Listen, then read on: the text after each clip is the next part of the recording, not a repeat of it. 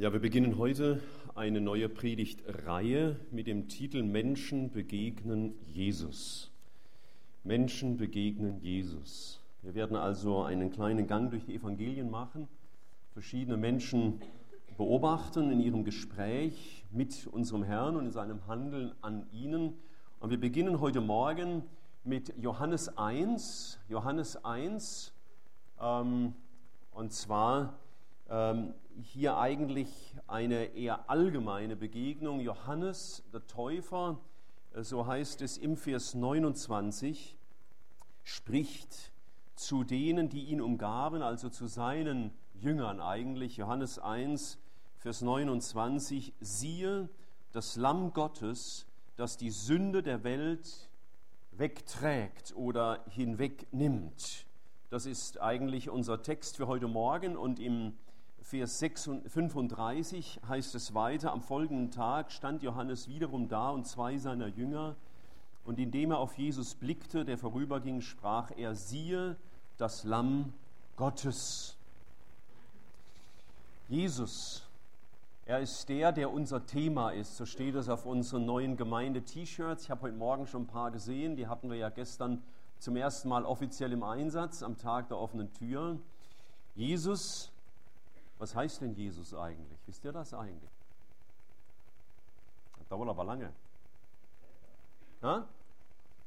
Ja, das ist ein bisschen Kurzform. Der Herr ist Rettung, so heißt es richtig. Vom hebräischen Jehoshua oder kurz Joshua. Äh, der Herr ist Retter und er ist zugleich der Christus, weil sein Name ja Jesus Christus heißt. Und was heißt Christus? Der Gesalbte, jawohl. Hebräisch dazu der Meschiach, der Messias, der Gesalbte. Also er ist der von Gott Gesalbte, sprich Gesandte und bemächtigte Retter, der auf diese Erde gekommen ist. Und Retter wovon? Wir sehen hier in unserem Text heute drei Begriffe, nämlich einmal den Begriff Sünde, darüber werden wir zuerst sprechen. Dann sehen wir den Begriff das Lamm Gottes, das wird der zweite Punkt sein. Und dann am Schluss werden wir über das ganz einfache Wörtchen siehe noch miteinander sprechen, denn das hat auch eine Bedeutung. Ich habe mich, als ich diesen Text las, und ich kenne ihn ja gut, wieder gefragt, warum hat Johannes wohl den Herrn Jesus gerade als das Lamm Gottes vorgestellt? Er hätte ihn ja vorstellen können als weisen Mann. Und jede, jeder auf dieser Welt wird sagen, Jesus war ein weiser Mann, alle sind einverstanden. Oder als edlen Mensch und Wohltäter der Menschheit hätte er ihn auch vorstellen können. Das ist er in der Tat. Und alle Religionen würden sagen, jawohl, wir verneigen uns vor diesem edlen Wohltäter. Oder er hätte sagen können, schaut hier, ein Prophet, der Prof, der größte Prophet. Da hätten die allermeisten Menschen auch noch Ja gesagt, bei dem Wort größte nicht, aber ein großer Prophet, da hätten sogar die Muslime noch genickt dazu. Er hätte ihn auch vorstellen können als den Herrn, als der, der über allem steht. Da wären auch noch viele einverstanden gewesen. Sie hätten, er hätte ihn auch vorstellen können als Richter, weil es heißt, alles Gericht hat er dem Sohn übergeben. Da hätten auch noch viele gesagt, okay, Richter ist ja heilig und naja, und unsere Sünden und so weiter. Man hätte ihn vielleicht auch vorstellen können als den Schöpfer. Da hätten schon mehr Leute ein Problem gehabt angesichts der scheinbaren Wissenschaft der Evolutionstheorie. Aber das Lamm, das hat Widerspruch hervorgerufen. Dass er hier gerade von Sünde spricht, die hinweggetragen werden muss, das war eine anstößige Botschaft und das ist es auch bis heute. Wir wollen jetzt zuerst ein wenig über den Begriff Sünde nachdenken. Viele von euch wissen, dass der Begriff Sünde Hamartia heißt, im Griechischen so viel wie Zielverfehlung bedeutet. Wenn also ein Schütze an einem Ziel vorbeischießt, dann hat er eine Sünde begangen, eine Zielverfehlung. Oder wenn ein, ein Schiff nicht den richtigen Hafen angesteuert hat, dann hat es auch eine Sünde begangen, er hat, es, hat das Ziel verfehlt. Oder wenn ein Schmied mit dem Hammer auf den Amboss schlagen wollte, aber neben das Werkstück schlug, dann hat er auch das Ziel verfehlt. Sünde ist Zielverfehlung. Und was bedeutet das für uns? In Epheser 1 im Vers 12, Epheser 1, Vers 12, wird uns etwas gesagt über das Ziel unseres Lebens. Das steht in, erst in Ephesus, Epheser 1, Vers 12. Und da steht geschrieben, dass wir etwas sein sollten zum Lob seiner Herrlichkeit. Dafür bist du auf dieser Erde.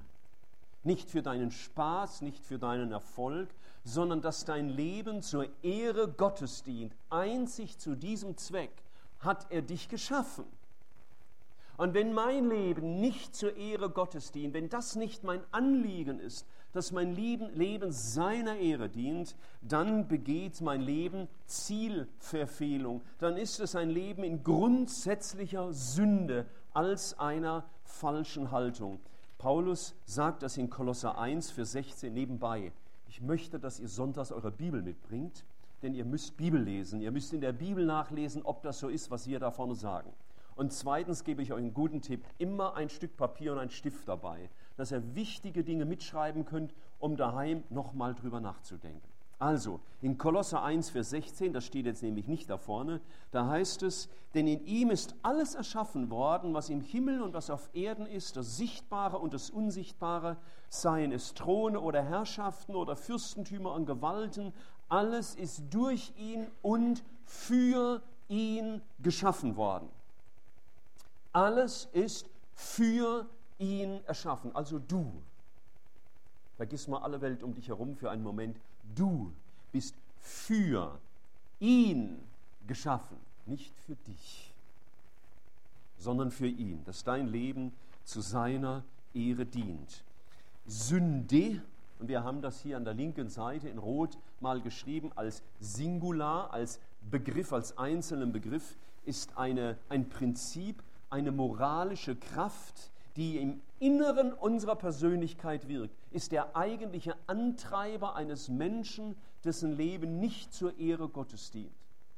Da, wo ein Mensch in der Sünde lebt, dass sein Leben nicht der Ehre Gottes dient, hat er in sich einen inneren Antreiber, den die Bibel Sünde nennt. Und alle sündigen Aktionen wie Lüge oder Zorn oder Hass kommen aus dieser falschen Grundhaltung dass ich ein Leben führe zu meiner Ehre. Wenn mein Leben zu meiner Ehre dient, dann werde ich ganz schnell zornig, wenn irgendjemand mir in die Quere kommt.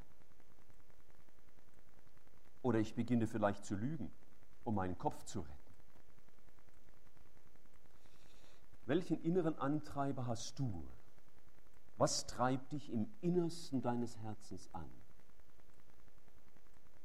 Was ist dein Lebensmotto? Ich habe neulich als ich äh, meine Mutter besuchte, mir eine Zeit genommen, am Strand eine längere Zeit gesessen und mal wieder aufgeschrieben, was ist eigentlich das, wofür mein Leben da ist. Es ist manchmal sehr gut, darüber nochmal nachzudenken. Nicht nur zu denken, du weißt ja schon alles, ist ja eh klar. Versuch das mal aufzuschreiben, wirst merken, wenn du das in wenige Sätze fassen sollst, das ist nicht so leicht. Vor allen Dingen, wenn du es ehrlich schreiben sollst. Nicht, was sollte sein, sondern was ist der Ist-Zustand. Manche haben das Motto, tue Recht und scheue niemand. Ist auch ein Antreiber. Aber es ist ein Antreiber, der mich ins Zentrum setzt, meine Maßstäbe. Oder Hauptsache, man ist ein anständiger Mensch. Ich habe nichts dagegen, wenn du ein anständiger Mensch bist.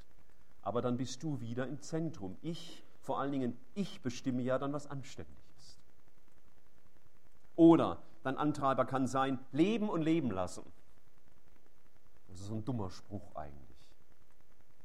Der wiederum uns völlig unabhängig macht vom lebendigen Gott. Oder manche sagen, Hauptsache Spaß. Neulich haben wir eine Todesanzeige gelesen, ein Mann ist gestorben, seine Frau schreibt, wir haben 137 Länder miteinander bereist. Toll, könnte man beinahe neidisch werden. Aber wenn das alles ist, was der Lebensinhalt ist, dann stirbt mit diesem Menschen dein Leben. Wenn immer du das, der Antreiber bist, du der Maßstab bist, ist dein Leben ein Leben in der Sünde, ein Leben in der Zielverfehlung, ein Leben, das nicht zu Gottes Ehre dient, sondern zu deiner eigenen. Und ich bitte dich, nimm dir heute Nachmittag mal Zeit oder wann immer du es einrichten kannst und bete oder denke betend nach über dieser Frage und frage das den Herrn. Herr, wie sieht das in meinem Leben tatsächlich aus? Dient mein Leben wirklich deiner Verherrlichung? Ist das so? Ganz wichtige Frage. Ein Leben, das zur eigenen Ehre dient, ist ein Leben, in dem ich mir vertraue. Ein Leben zur Ehre Gottes vertraut ihm in allem. Ein Leben für mich heißt ein Leben nach meinem Maßstab, was mir gefällt und was mir Spaß macht und was gut und richtig ist. Ein Leben in der, in, in der zur Ehre Gottes wäre ein Leben, wo sein Maßstab äh, von Gut und Böse mein Leben prägt. Ein Leben in der Sünde bedeutet, meinen Fähigkeiten zu vertrauen. Ein Leben zur Ehre Gottes vertraut seinen unendlichen Fähigkeiten. Und ein Leben für mich bedeutet, ich bin der Maßstab.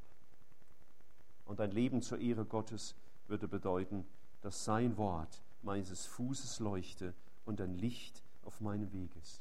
Jeder Lebensstil, der mit selbst beginnt, ist in der Regel ein Lebensstil der Sünde. Selbstverwirklichung oder Selbstvertrauen oder Selbstmitleid oder Selbstsucht oder Selbstbestätigung. Das ist alles, was genau das Gegenteil ist von dem, wozu dein Leben gemacht ist. Denken wir darüber nach. Dein Leben ist dazu da, zur Ehre Gottes zu leben. Und es ist nicht schlecht. Nein, es ist sogar ganz wichtig, einmal in der Stille nachzudenken vor Gott. Herr, wie war das letzte Woche? Wie war das letzte Woche? Denke vor dem Herrn darüber nach. Was bedeutet Sünde für unseren Gott? Ich habe neulich eine Überschrift gelesen in der Zeitung, ging um unsere derzeit beste Tennisspielerin und die hat sich nach einem verlorenen Match eine Sünde erlaubt. Und das war ein Stück Schokolade. Das sagt man so, das ist Sünde. Und dann lächelt man, wie manch jetzt von euch. Eine Kollegin früher auf der Bank, die hat mal über mich gesagt, da bin ich zutiefst erschrocken, der wäre mal eine Sünde wert. Eine verheiratete Frau. Ja, na, rede mal so locker von Sünde, aber wir wollen uns mal anschauen, was Sünde in den Augen Gottes ist. Das erste, es ist Rebellion gegen Gott. Sünde ist Rebellion gegen Gott. Sowohl deine grundsätzliche Haltung, die nicht, zur, die nicht zur Ehre Gottes dient, die dich ins Zentrum setzt, wie auch deine einzelnen Sünden. Im ersten Buch Mose, im Kapitel 3, wo ja zum ersten Mal von Sünde die Rede ist, da sagt die Schlange zur Frau, Gott weiß, an dem Tag, an dem ihr von dieser, in Klammer, verbotenen Frucht esst, werden eure Augen aufgetan und ihr werdet sein wie Gott und ihr werdet erkennen, was gut und böse ist. Da rebelliert der Mensch, als er das aufnimmt. Da rebelliert die Schlange Satan und sagt, nicht das, was Gott sagt, stimmt, sondern was ich euch sage, stimmt. Wenn du dich selbst ins Zentrum setzt, das ist Leben. Lass dich nicht aufhalten von den Geboten Gottes, die nehmen dir nur den Spaß.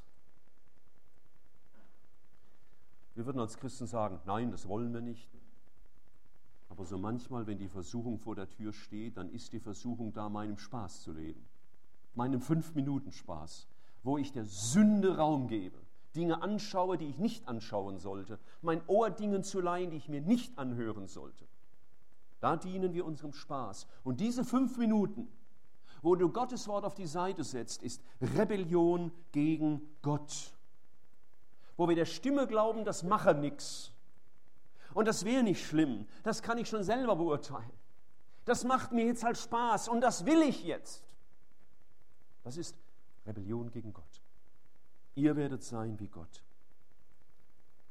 In diesem Moment ist sein Wille nicht deine Handlungsgrundlage. Wir setzen uns an Gottes Stelle. Und das ist, was ein Christ nicht will. Daran merkt man einen Christen der sagt, und genau das will ich nicht. Ich will nicht gegen Gott rebellieren. Ich will mich ihm unterstellen. Und ich, mich bedrückt das, dass ich dem Teufel jetzt Raum gegeben habe. Das macht mir zu schaffen. Daran merkt man einen gesunden Christen, dass Sünde, wenn sie nun geschehen ist, Obwohl wir wussten, sie ist Rebellion gegen Gott.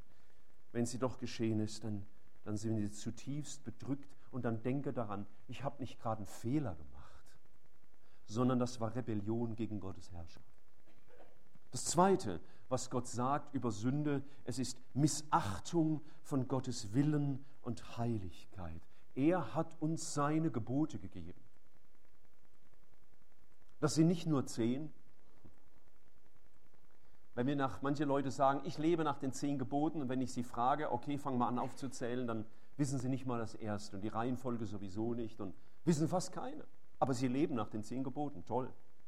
Ist gerade, wenn ich sagen würde, ich lebe nach der deutschen Straßenverkehrsordnung und kann grün von rot nicht unterscheiden.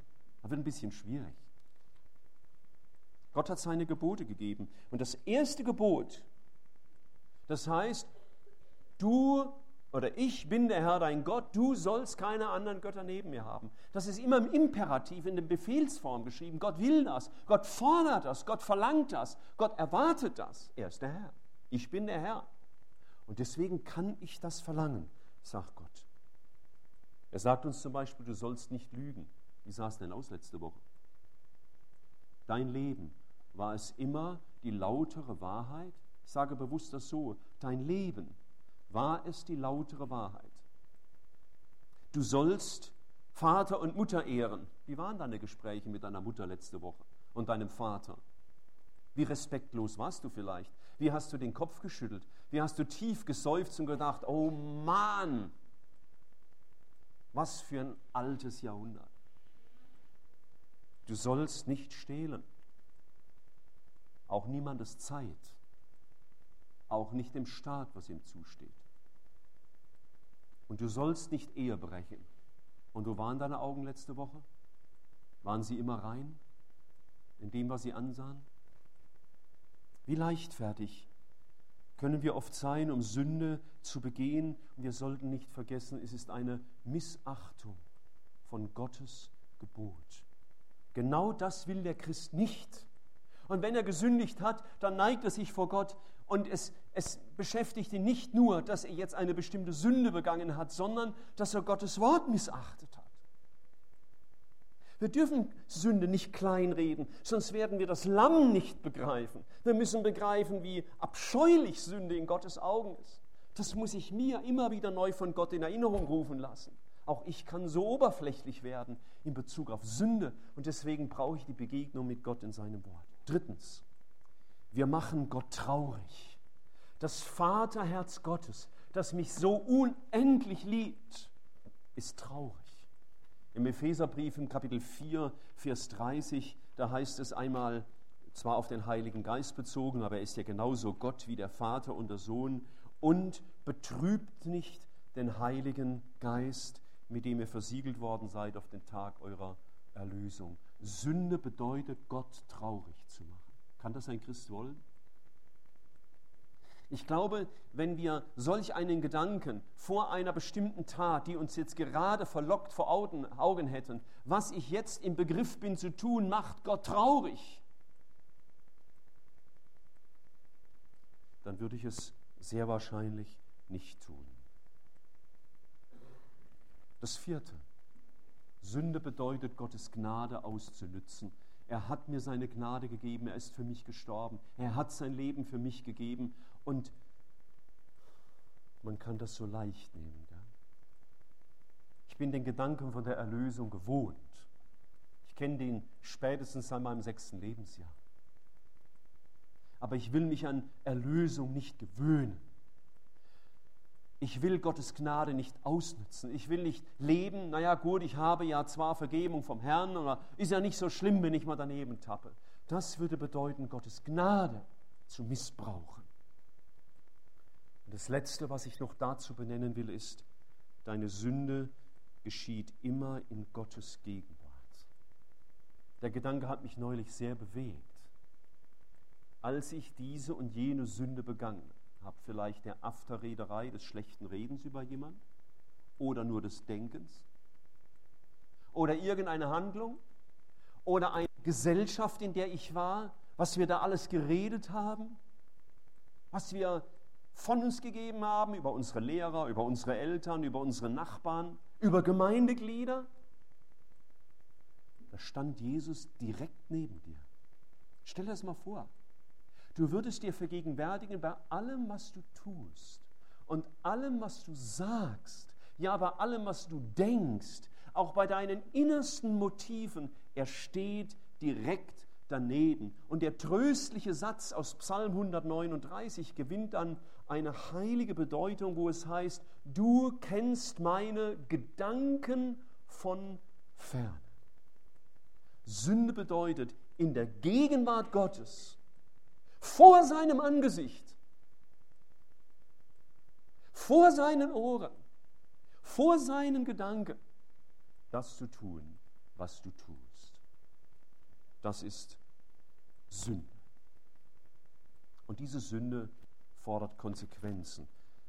Jesaja sagt es einmal in Kapitel 59 in den Versen 1 und 2.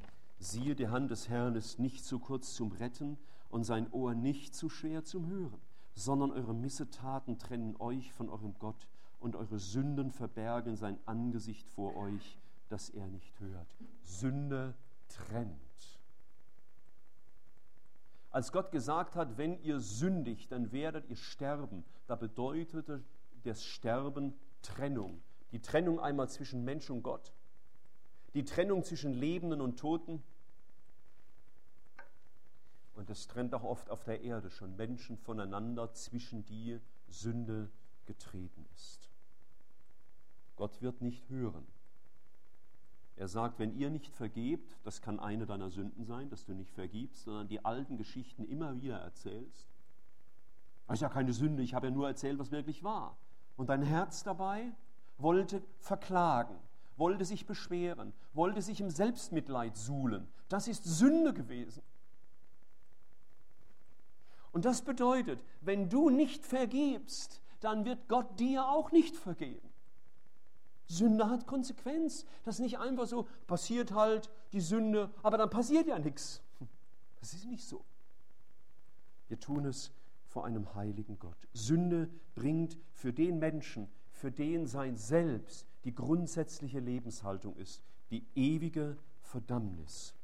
Gott sagt das in seinem letzten Buch der Offenbarung im Kapitel 20 einmal folgendermaßen, ich sah die Toten, kleine und große, vor Gott stehen, und es wurden Bücher geöffnet und ein anderes Buch wurde geöffnet, das ist das Buch des Lebens, und die Toten wurden gerichtet gemäß ihren Werken, entsprechend dem, was in den Büchern geschrieben stand. Und wenn jemand nicht im Buch des Lebens eingeschrieben gefunden wurde, so wurde er in den Feuersee geworfen. Was Konsequenz der Sünde? Ewige Verdammnis, Hölle, die wir nicht wegdiskutieren lassen. Sie ist eine Realität Gottes.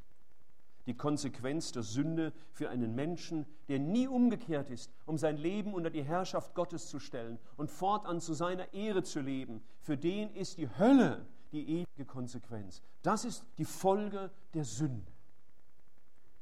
Das sage ich nicht, weil mir das Spaß macht oder weil ich jemanden bedrohen will, sondern ganz einfach, weil Gott das sagt. Und wir wollen Gott ernst nehmen. Und ein Mensch, der Jesus nachfolgt, der wird so nicht mehr leben wollen. Dem geschieht zwar Sünde, aber er ist zutiefst ergriffen, weil er sagt, diese Sünde, die hat meinen Gott, die war Rebellion gegen meinen Gott, die bedeutete, dass ich seinen Willen und seine Heiligkeit verachtet habe, dass ich Gott traurig gemacht habe und dass ich Gottes Gnade ausgenützt habe und dass ich in Gottes Gegenwart gehandelt habe, was ihn unendlich traurig Sünde. Wir können die Wirkung des Lammes Gottes nicht begreifen, wenn wir nicht begreifen, wie gravierend Sünde ist. Und diese fünf Sachen, die hier vorne stehen, mal auszugsweise, das ist für einen, der Christ geworden ist, nicht irgendwie unbedingt nur Vergangenheit, das ist nicht mehr unsere grundsätzliche Lebenshaltung. Deswegen sind wir Kinder Gottes geworden. Deswegen sind wir auch gerettet. Deswegen dürfen wir wissen, wir werden bei ihm sein. Aber wann immer ich dem Versucher Raum gebe, wird das in meinem Leben Wirksamkeit zeigen. Und das sollte uns immer wieder neu bewegen. Wir kommen zum zweiten großen Begriff, das Lamm Gottes. Wisst ihr, ich bin so froh, dass das Evangelium für Sünder da ist Für die, über die wir gerade gesprochen haben. Das heißt, für dich und für mich. Für uns ist das Evangelium da. Auch Christen sündigen. Auch Christen missachten manchmal Gottes Gebot. Auch Christen machen den Heiligen Geist traurig. Aber das Erste, was ich dazu sagen will, ist, das Evangelium, ah nee, ich war zu schnell, Entschuldigung nochmal zurück, Johannes. Das Evangelium ist für Sünder da. Gott hat viel Überzeugungsarbeit, um uns deutlich zu machen, du bist ein Sünder. Nicht nur, du hast ab und zu mal schon eine Sünde gemacht, sondern du bist ein Sünder. Und diese Überzeugungsarbeit macht mich empfänglich für das Evangelium. Wenn ich begriffen habe, ich bin ein Sünder, dann brauche ich Rettung. Das führt uns zur Demut, dass ich begreife, mein Leben hat jetzt nicht zur Ehre Gottes gedient. Und dann darf ich wissen, das Evangelium ist für Sünder da. Kennt ihr noch eine Menschengruppe, für die das Evangelium da ist? Nein, kennt ihr nicht weil es keine andere gibt. Das Evangelium ist nur für Sünder da. Hat Jesus ausdrücklich gesagt, ich bin gekommen für Sünder und nicht für die Gerechten, für die Kranken, nicht für die Gesunden. Für dieser da. Zweitens, das Evangelium macht uns frei und gibt uns Mut, uns zur Sünde zu stellen. Ich muss vor Gott nicht rumargumentieren. Ja, weißt du, meine Frau und mein Nachbar und ich war müde und genervt, weißt du, war mein Nervenkostüm angespannt und deswegen bin ich aus der Haut gefahren. Also mein Herr, lieber Herr, weißt du, die Müdigkeit war schuld und meine Frau war schuld. Das haben Christen nicht nötig. Sie dürfen den Mut haben, Sünde zuzugeben, weil das Evangelium für Sünder da ist. Nicht für die, die kleinreden, nicht für die, die sich entschuldigen, nicht für die, die sich aus der Verantwortung stellen, sondern die sagen, so war's. Und das habe ich getan. Und ich bin so froh, dass mir das Evangelium Mut macht, vor Gott und auch vor anderen Menschen meine Schuld zuzugeben. Er kam ja für Sünder. Wisst ihr, wir fühlen uns manchmal schuldig, weil wir es sind. Ich bin die ganze Woche rumgelaufen mit dem schlechten Gewissen. Am Montag war Gemeindeversammlung, da hatten Bruder und ich, äh, die da waren, die wissen es ja, die anderen brauchen es nicht wissen. Wir haben uns anscheinend missverstanden. Gab es ein, ein kleines, scharfes Wort. Und es hat mich die ganze Woche gedrückt. Ich habe gedacht, so kann ich nicht nächsten Sonntag predigen. Gestern sind wir uns über den Weg gelaufen, am Ende um den Hals gefallen, weil die Sache geklärt werden konnte. Wisst ihr, das ist gut. Wir fühlen uns schuldig, weil wir es sind. Und wie gut, dass ich Sünde nicht wegdiskutieren muss. Dass Jesus für Sünder kam, macht mir Mut, meine Sünde zu bekennen. Drittens, und das ist Zentrum eigentlich der Botschaft über das Lamm Gottes, er starb für meine Schuld. Ich weiß, ihr Lieben, ihr habt den Satz schon oft gehört, aber den könnt ihr nicht so oft hören aus Jesaja 53. Jemand hat mal gesagt, wir müssen uns das Evangelium selber jeden Tag predigen. Das ist ein guter Satz mir selber das Evangelium jeden Tag neu predigen, denn davon lebe ich, damit ich nicht in einen Krampf komme, ich muss mich anstrengen, ich muss besser werden, sondern Evangelium für wahr. Er hat unsere Krankheit getragen und unsere Schmerzen auf sich geladen. Wir aber hielten ihn für bestraft, von Gott geschlagen und niedergebeugt. Doch er wurde um unserer Übertretungen willen durchbohrt, wegen unserer Missetaten zerschlagen. Die Strafe lag auf ihm, damit wir Frieden hätten und durch seine Wunden sind wir geheilt. Und wenn wir vor diesem Lamm Gottes Sünde bekennen, ist er treu und gerecht, dass er Sünde vergibt und reinigt uns von aller Ungerechtigkeit. Das Lamm, da steht es in Rot, ja, das Lamm Gottes, weil er für meine Schuld gestorben ist, darf ich sie zugeben. Und noch etwas will ich zu diesem Thema sagen. Das Evangelium heißt, Gott ist für mich trotzdem. Obwohl er mich kennt und obwohl ich bin, wie ich bin, ist er für mich. Wisst ihr, bei uns Menschen ist ja manchmal, sind manchmal gegen Menschen. Gell? Da hat uns einer so oft tierisch aufgeregt, wie man sagt. Man sagt, jetzt hat er den Bogen überstanden und dann bin ich gegen den. Kann es je sein, dass Gott gegen eines seiner Kinder ist? Er mag gegen manche deiner Handlungen sein, oh ja. Gegen deine Motivationen, oh ja. Aber er wird niemals gegen dich sein. Es kann geschehen sein, was will.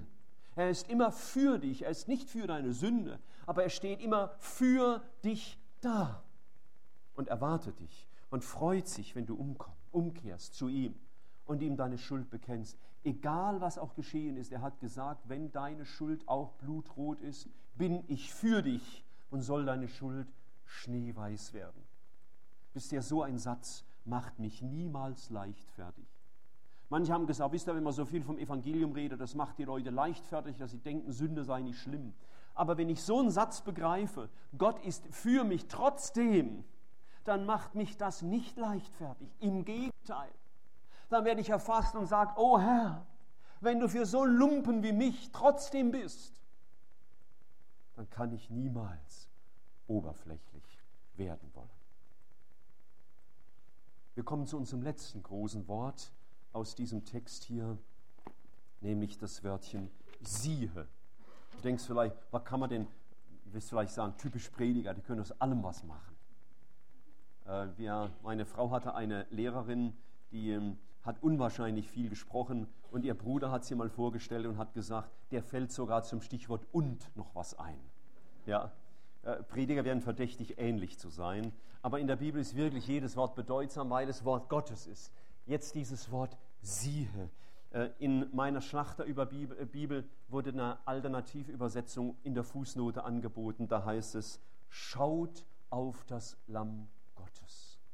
Schau auf das Lamm Gottes. Äh, viele von euch werden John Newton kennen. Er war ehemaliger Sklavenhändler, wurde dann Christ und er hat dann ein weltberühmt gewordenes Lied geschrieben, das ihr garantiert alle kennt. Amazing Grace. Das kennen alle. Gell? Amazing Grace. Wunderbare Gnade, hat er geschrieben. Am Ende seines Lebens hat er gesagt, mein Gedächtnis hat mich weitgehend verlassen, aber zwei Dinge weiß ich, dass ich ein großer Sünder bin und Christus ein großer Erlöser. Er hat auf das Lamm geschaut. Neulich wurde ich aufmerksam in einem Buch, da schrieb jemand über Paulus und sagt, das Selbstverständnis von Paulus wurde immer kleiner, je älter er wurde. Im Jahr 55 hat er geschrieben, ich bin der geringste Apostel. Im Jahr 60 hat er geschrieben, ich bin der geringste unter allen Heiligen. Und im Jahr 64 hat er geschrieben, ich bin der größte Sünder. Ja, seine Meinung von sich selbst wurde immer kleiner. Und deswegen schaute er immer mehr auf das Lamm. Er hatte immer mehr, immer weniger vorzuweisen aus sich selbst. Und er war immer mehr angewiesen auf das Lamm und schaut, das ist Gottes Werk an Christen. Sie kleiner zu machen, in ihren eigenen Augen, damit Christus in ihren eigenen Augen immer größer wird. Je reifer ein Christ wird, desto heiliger wird er in seinen eigenen Augen, richtig? Das sollte man vermuten. Aber es stimmt leider nicht. Je reifer ein Christ ist, desto sündiger weiß er sich und erkennt er sich und desto mehr braucht er Jesus. Und das ist Gut so. Gut so. Der Heilige Geist, der hatte, je länger du Christ bist, umso mehr Anlässe und umso mehr Zeit, dir zu zeigen, wer du wirklich in Gottes Augen bist. Und wenn du denkst, du hättest schon das Schlimmste über dich erkannt, täusch dich nicht. Es gibt immer noch Abgründe in deinem Herzen, die Gott noch aufdecken wird. Und das wird gehen bis zu deinem letzten Atemzug wenn Gott dir gnädig ist. Und dann schauen wir nicht auf unsere eigene eingebildete Gerechtigkeit. Wir bleiben aber auch nicht an unserem Versagen stehen. Wir dienen nicht unserer eigenen Anstrengungen, wir achten nicht darauf, wie wir auf andere Leute wirken, dass wir möglichst fromm daherkommen. Unsere einzige Chance ist, aufzusehen auf Jesus, den Anfänger und Vollender, äh, Vollender unseres Glaubens. Ich lese gerade den Epheserbrief zum, weiß nicht wievielten Mal durch, bin immer wieder begeistert von diesem herrlichen Brief. Und da habe ich neulich wieder neu gestaunt über den Vers 19 aus Kapitel 4, wo es heißt, wo er unter anderem betet, der Paulus für die Epheser, dass sie die Liebe des Christus erkennen, die alle Erkenntnis übersteigt. Wenn du nicht sehr intelligent bist, in der Schule schlecht und vielleicht schwer von Begriff, macht nichts. Wenn du ein Meister bist in der Erkenntnis der Liebe deines Gottes, dann hast du mehr Erkenntnis als der intelligenteste Mensch dieser Erde. Denn die Liebe Christus, des Christus übersteigt alle Erkenntnis. Und schau, wenn du dich, wenn du auf Christus siehst, dann hast du sieben wunderbare Auswirkungen in deinem Leben. Und die werden wir jetzt ganz rasch angucken. Erstens, du bleibst demütig vor deinem Gott. Demütig vor deinem Gott. Ich will immer kleiner werden, hat schon mancher gesagt, in meinen eigenen Augen. Zweitens, du bleibst demütig vor Menschen. Du wirst dich nicht mehr so leicht überheben und den Kopf schütteln über irgendeinen so abgerissenen Punk oder irgend so einen eingebildeten Gag, weil du mit dir selber genug zu tun hast. Du bleibst demütig vor anderen Menschen. Du wirst barmherzig mit dem anderen, weil du weißt, ich lebe von Gottes Gnade wie der andere auch. Drittens, ich bleibe abhängig von Gott. Ich brauche dich alle Zeit. Singe ich gerne dieses wunderschöne alle Lied und ich singe es mit Überzeugung, je länger, je inbrünstiger. Ich brauche dich, Herr, um mein Leben zu deiner Ehre zu führen. Dafür habe ich mich bekehrt, um mein Leben zu deiner Ehre zu führen. Dazu brauche ich ihn. Bin abhängig von ihm. Vierte Wirkung, wenn du immer auf das Lamm schaust, Du gibst ihm alle Ehre und nicht dir selber.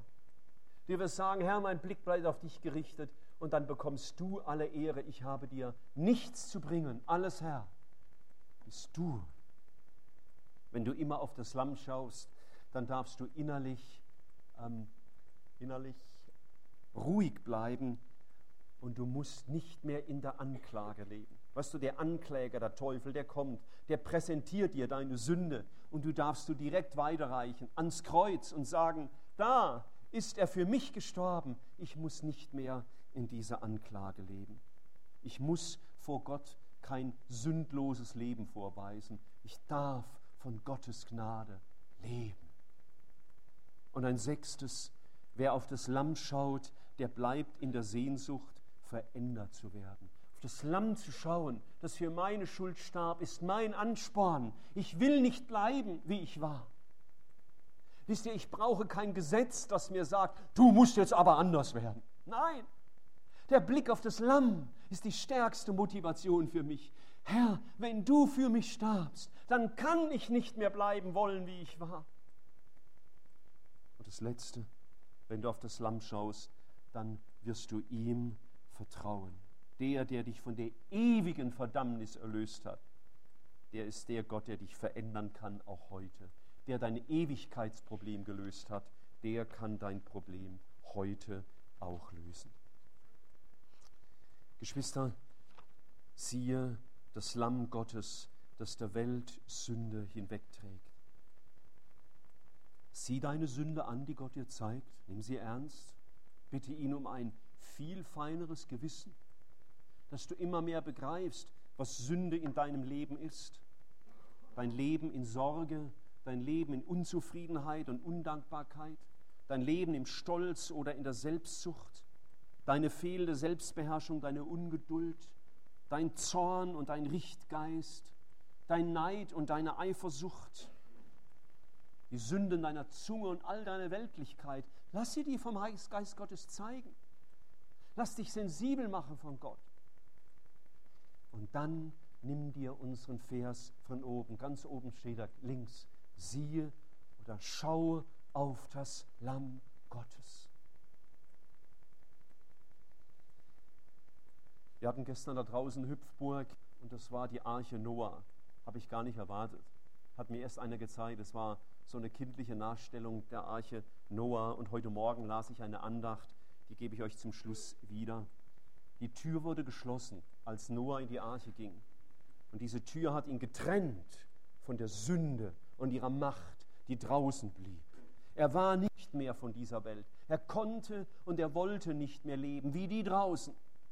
Zweitens, er war eingeschlossen mit Gott, mit dem Vater, mit dem Sohn, mit dem Heiligen Geist, um in einer innigsten Gemeinschaft mit Gott zu leben.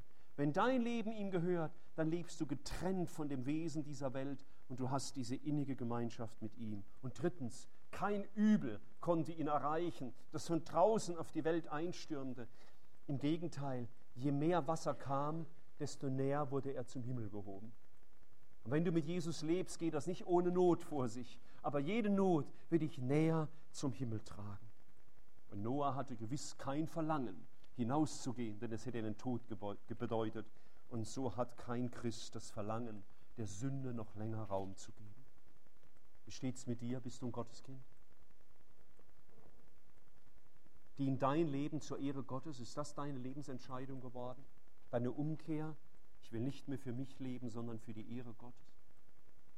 Und wenn du Gottes Kind geworden bist, wie war dein Leben in den letzten Wochen? Was war deine innerste Ausrichtung? Möge Gott uns Gnade schenken, Jesus zu begegnen. So ist unsere Themenreihe. Menschen begegnen Jesus, nicht irgendwelche. Du sollst heute Jesus begegnen.